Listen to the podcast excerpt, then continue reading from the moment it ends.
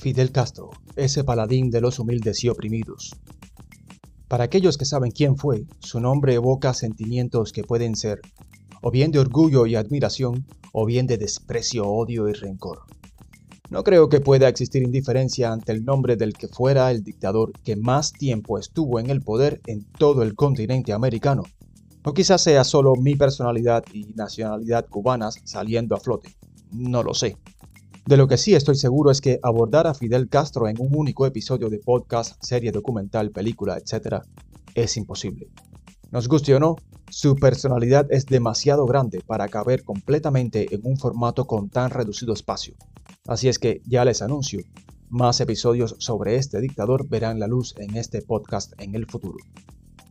Fidel Alejandro Castro Ruz nació en Cuba el 13 de agosto de 1926 en Virán, un pueblo al norte de la actual provincia Holguín, entonces provincia Oriente, y murió el 25 de noviembre de 2016 en La Habana. Se graduó de Derecho en 1950 y durante su periodo de estudiante universitario se involucró en el intento de invasión a República Dominicana con el fin de derrocar al dictador Rafael Leónidas Trujillo en 1947. Esa intentona militar fracasó. En 1952 se postuló para representante al Congreso, pero el golpe de Estado de Fulgencio Batista frustró las elecciones. En 1953, lidera el asalto a los cuarteles militares Moncada en Santiago de Cuba y Carlos Manuel de Céspedes en Bayamo. Fidel comandaba el asalto en Santiago de Cuba, pero inexplicablemente se perdió en el camino al cuartel y llegó tarde, cuando ya había comenzado. Militarmente la acción fue un fracaso, pero le permitió a Fidel escribir en prisión un libro titulado La historia me absolverá, sobre ese libro algunas anotaciones. Varios han sido los parecidos que algunos han encontrado entre este texto y Mein Kampf de Adolf Hitler. Ambos textos fueron escritos en prisión, luego de un fallido golpe militar. En los dos libros se explica la necesidad imperiosa que obligó al acto militar por el que sus autores guardaban prisión. En los dos casos, sus autores perfilan con determinado grado de claridad lo que sucedería durante un gobierno encabezado por ellos. Y algunos han encontrado un paralelismo al final de ambos libros. Adolf Hitler escribió, Los jueces de este Estado pueden condenarnos tranquilamente por nuestras acciones, mas la historia, que es reencarnación de una verdad superior y de un mejor derecho, romperá un día sonriente esta sentencia para absolvernos a todos nosotros de culpa y pecado. Fidel Castro escribió, Condenadme, no importa, la historia me absolverá. Otro aspecto a señalar sobre La historia me absolverá es su origen. Si ya usted conoce el libro, sabrá que se trata del alegato de autodefensa de Fidel Castro durante el juicio que le realizaran por el asalto a los cuarteles Moncada y Carlos Manuel de Céspedes. Con este elemento a la mano es muy fácil, es casi natural de hecho, pensar que esto fue lo que Fidel Castro dijo ante los jueces en su defensa. Sin embargo, ahí hay trampa, puesto que los alegatos de defensa son orales y no se permite la lectura de ningún documento, salvo que sean algunas notas o citas necesarias.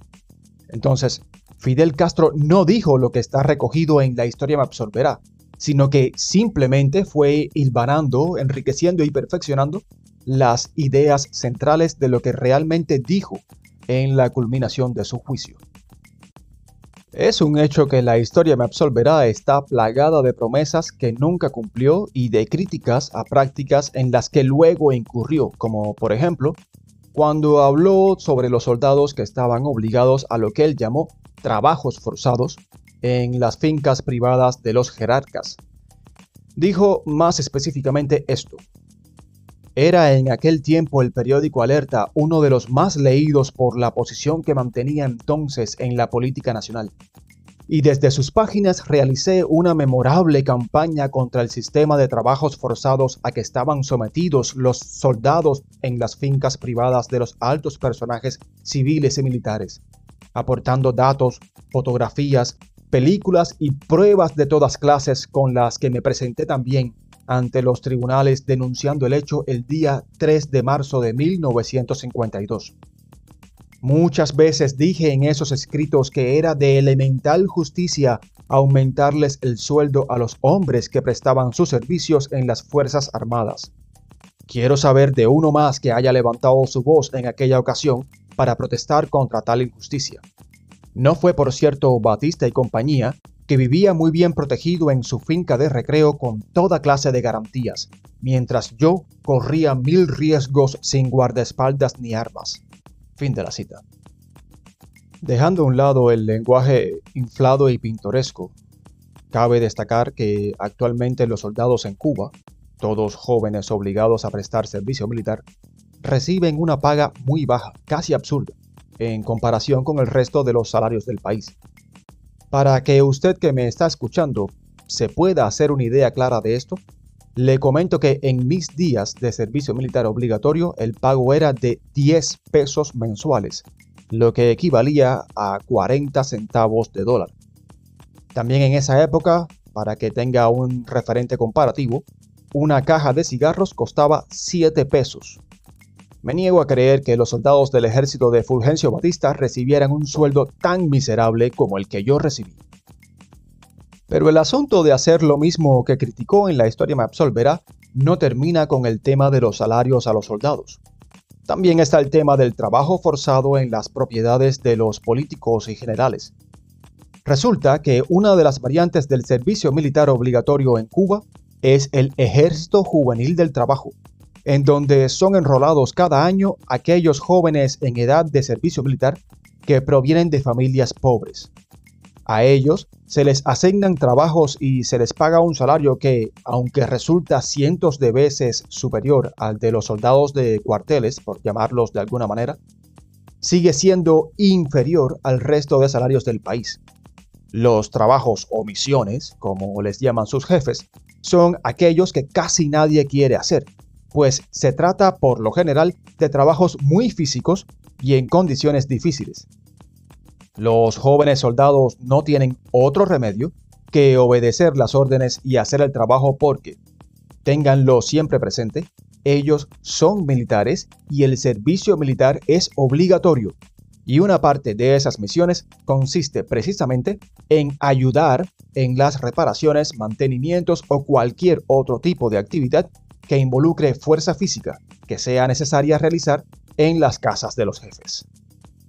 Otro elemento evidente sobre la personalidad de Fidel Castro fue su capacidad para manejar a su antojo la voluntad de millones de personas. Y no solo cubanos, son muchísimas las personas de otras nacionalidades las que han caído víctimas de su atractiva personalidad hasta convertirse en apasionadas admiradoras del líder comunista. En Cuba ese fenómeno aún persiste intensamente, pero cada vez menos. Por fortuna para nosotros, la realidad que vivimos diariamente y el cansancio, hastío hasta el vómito casi, provocado por la repetición constante de su nombre, sus frases, fragmentos de discursos o ideas, nos ha ido sacando del letargo que su encantamiento provocó durante los 57 años que estuvo al mando de Cuba. Es que Fidel era un encantador de multitudes, probó la validez de lo que Hitler dijo en el ya mencionado libro Mein Kampf. La gran masa cede ante todo al poder de la oratoria. Todos los grandes movimientos son reacciones populares, son erupciones volcánicas de pasiones humanas y emociones afectivas aleccionadoras. Ora por la diosa cruel de la miseria, ora por la antorcha de la palabra lanzada en el seno de las masas, pero jamás por el almíbar de literatos, estetas y héroes de salón. Fin de la cita. Fidel en todo momento se presentaba a sí mismo como un patricio del pueblo, el héroe invencible de las causas justas, el líder que, al servicio de los humildes, mantenía siempre el oído atento a las necesidades de su pueblo, lo escuchaba y ponía en práctica sus deseos. Compañeros obreros y campesinos, esta es la revolución socialista y democrática de los humildes, con los humildes y para los humildes, dijo en un discurso el día 16 de abril de 1961. No se engañe, Fidel ni era humilde, puesto que venía de una familia rica, ni fue jamás democrático. Ignacio Ramonet escribió en la introducción a su libro Cien horas con Fidel lo siguiente. Él es quien toma todas las decisiones, pequeñas o grandes. Aunque consulta y se muestra muy respetuoso y formal con las autoridades políticas que dirigen el partido y el Estado, en última instancia, las decisiones las tiene que tomar él. ¿Democracia o dictadura autoritaria? Por ahí les dejo la pregunta. En futuros episodios seguiremos hablando y desmitificando al que fuera el más hábil y longevo dictador de América. Para la elaboración del contenido de este episodio, muchísimas fuentes fueron consultadas, pero encontramos particularmente interesantes los libros La historia me absolverá de Fidel Castro y Cien horas con Fidel de Ignacio Ramonet, así como el artículo Fidel hace 60 años, una revolución de los humildes por los humildes y para los humildes, publicados todos por el sitio web Cuba Debate. Si te gustó el contenido de este episodio, suscríbete al podcast y activa las notificaciones. Mi nombre es Alejandro y soy de Cuba. Nos vemos.